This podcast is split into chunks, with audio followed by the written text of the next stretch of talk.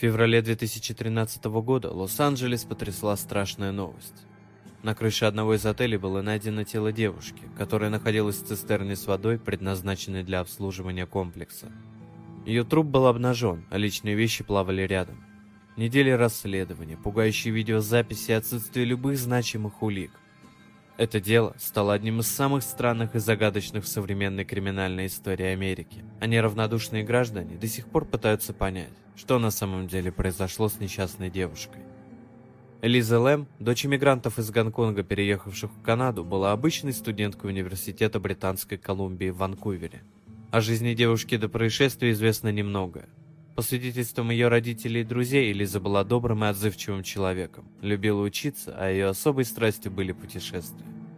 Лэм предпочитал изучать мир в одиночку, регулярно посещая разные города и страны.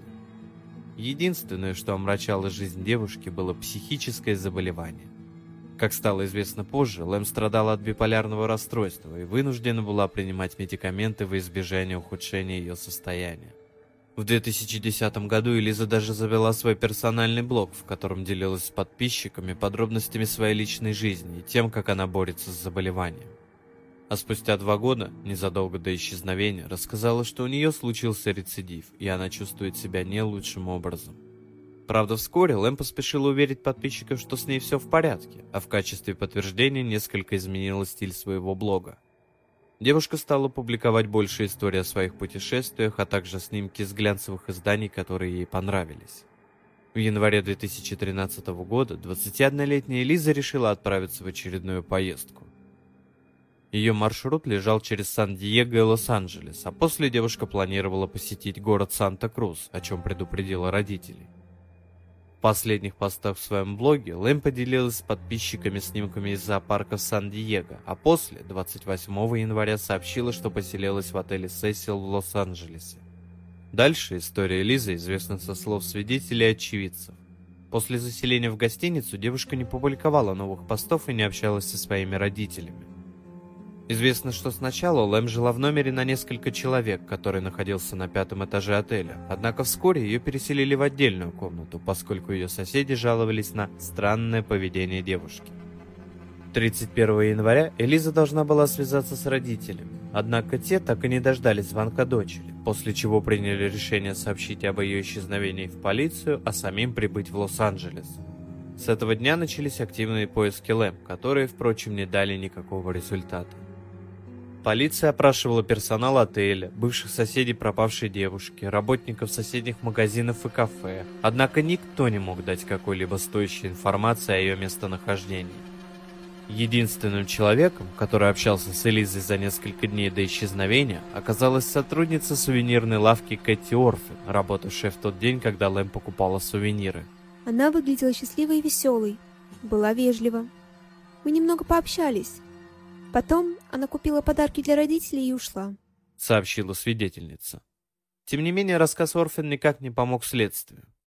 Полиция продолжала прочесывать улицы, расклеивать листовки с фотографиями исчезнувшей девушки, опрашивать свидетелей. Однако дело так и не двигалось с мертвой точки вплоть до 14 февраля. В этот день полицейские опубликовали в сети видеозапись, на которой Лиза пытается зайти в лифт в отеле. Этот странный ролик мгновенно разлетелся по интернету и привлек внимание широкой общественности. Все дело в странном поведении девушки.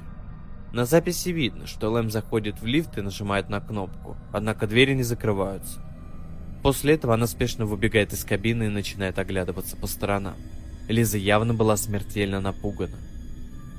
Далее девушка предприняла еще несколько безуспешных попыток уехать на лифте, которые сопровождались активной жестикуляцией, взмахами руками и явно паническим состоянием. После чего она вышла, вновь зашла в кабину, двери которой наконец закрылись и уехала. Запись была тщательно изучена не только детективами полиции, но и представителями СМИ, пользователями сети и даже экстрасенсами. Однако никто не мог понять, что происходило с Элизой в тот момент. В кадре не было видно других людей, но поведение девушки явно говорило о том, что она чего-то или кого-то боится. Были выдвинуты разные версии. Экстрасенсы и медиумы уверяли, что туристка столкнулась с каким-то паранормальным явлением, которое преследовало ее с момента заселения в отель Сесил. И, к слову, эта версия обрела большую популярность. Дело в том, что гостиница, которую выбрала Элиза, обладала не самой лучшей репутацией. В разное время в ее стенах происходили загадочные происшествия, объяснения которым не могли найти даже самые закоренелые скептики. Например, в 1976 году с крыши отеля мужчина по имени Джеффри Томас Полей расстреливал прохожих. В 1930-х годах в стенах Сесил покончили жизнь самоубийством более 8 человек. В 1944 году женщина выбросила из окна отеля своего новорожденного ребенка. В 1962 году девушка по имени Полин выбросилась с крыши гостиницы и упала на случайного прохожего. Два года спустя в одном из номеров была убита и изнасилована женщина, известная как Голубка Голди – а в сети несколько раз появлялись видеоролики из отеля, на которых были запечатлены прозрачные фигуры, напоминающие призраков. Кроме того, с этим отелем также было косвенно связано несколько других преступлений. Так в Сесил любили останавливаться серийные убийцы Джек Уинтервегер и Ричард Рамирес, а Элизабет Шорт, чье обезображенное тело было найдено в январе 1947 года на одном из пустырей Лос-Анджелеса, в последний раз видели живой именно в этой гостинице. Однако полицейские не верили во вмешательство злых духов и мистику, а потому выдвинули свою версию. Странное поведение Лизы на видеозаписи объясняется тем, что у нее случилось обострение заболевания, и она просто видела галлюцинации. Пользователи сети и журналисты также строили свои догадки. Кто-то считал, что Лэм была под воздействием психотропных веществ. Другие уверяли, что девушку на самом деле кто-то преследовал, а то, что на записи нет посторонних, объясняется монтажом. Действительно, многие эксперты отметили, что изображение было зернистым и нечетким, а даты невозможно было рассмотреть из-за пикселей. Параллельно с поисками Элизы постояльцы отеля стали жаловаться на то, что цвет и запах воды в номерах и кафе при гостинице изменился, а напор был очень слабым. Из кранов еле текла темная жидкость, пахнущая гнилью и сыростью.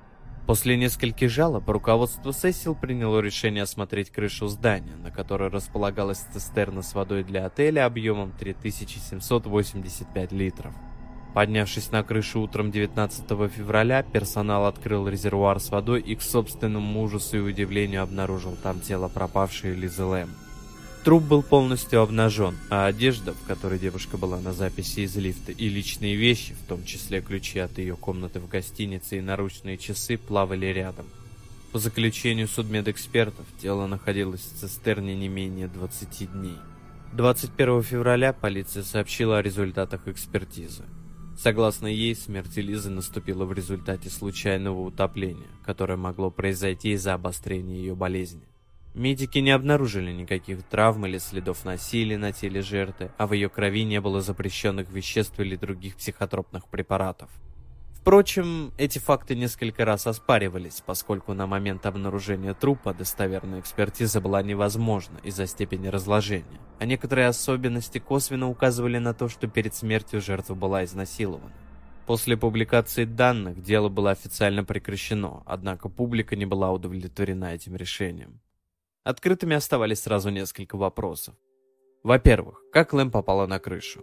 Для прохода на территорию, где находились цистерны, необходим пропуск и пароль. В ином случае во всем здании сработала бы сигнализация.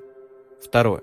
Даже если Элиза поднялась на крышу отеля Сесил по пожарной лестнице, что в теории возможно, как она самостоятельно попала в цистерну? Дело в том, что баки с водой располагались на бетонных блоках, и подняться к ним можно было только представив переносную лестницу. Однако на крыше не было обнаружено ничего подобного. Более того, тяжелая крышка цистерны, которую обычно сдвигают сразу несколько сотрудников, была закрыта на момент обнаружения тела. Передвинуть столь тяжелый предмет в одиночку, при этом находясь внутри, было бы крайне затруднительно. Кроме того, ни на крыше, ни в номере, где жила Лэм, так и не был обнаружен ее мобильный телефон, что косвенно указывает на то, что в момент смерти кто-то был рядом с ней и унес сотовый с собой. Несмотря на все выдвинутые версии, полиция не сочла нужным возобновлять загадочное дело. Смерть Элизы Лэм до сих пор официально считается несчастным случаем. Однако, многие неравнодушные граждане, частные детективы и журналисты до сих пор пытаются по крупицам восстановить последние часы жизни девушки и понять, что же на самом деле произошло в тот роковой день и как умерла туристка.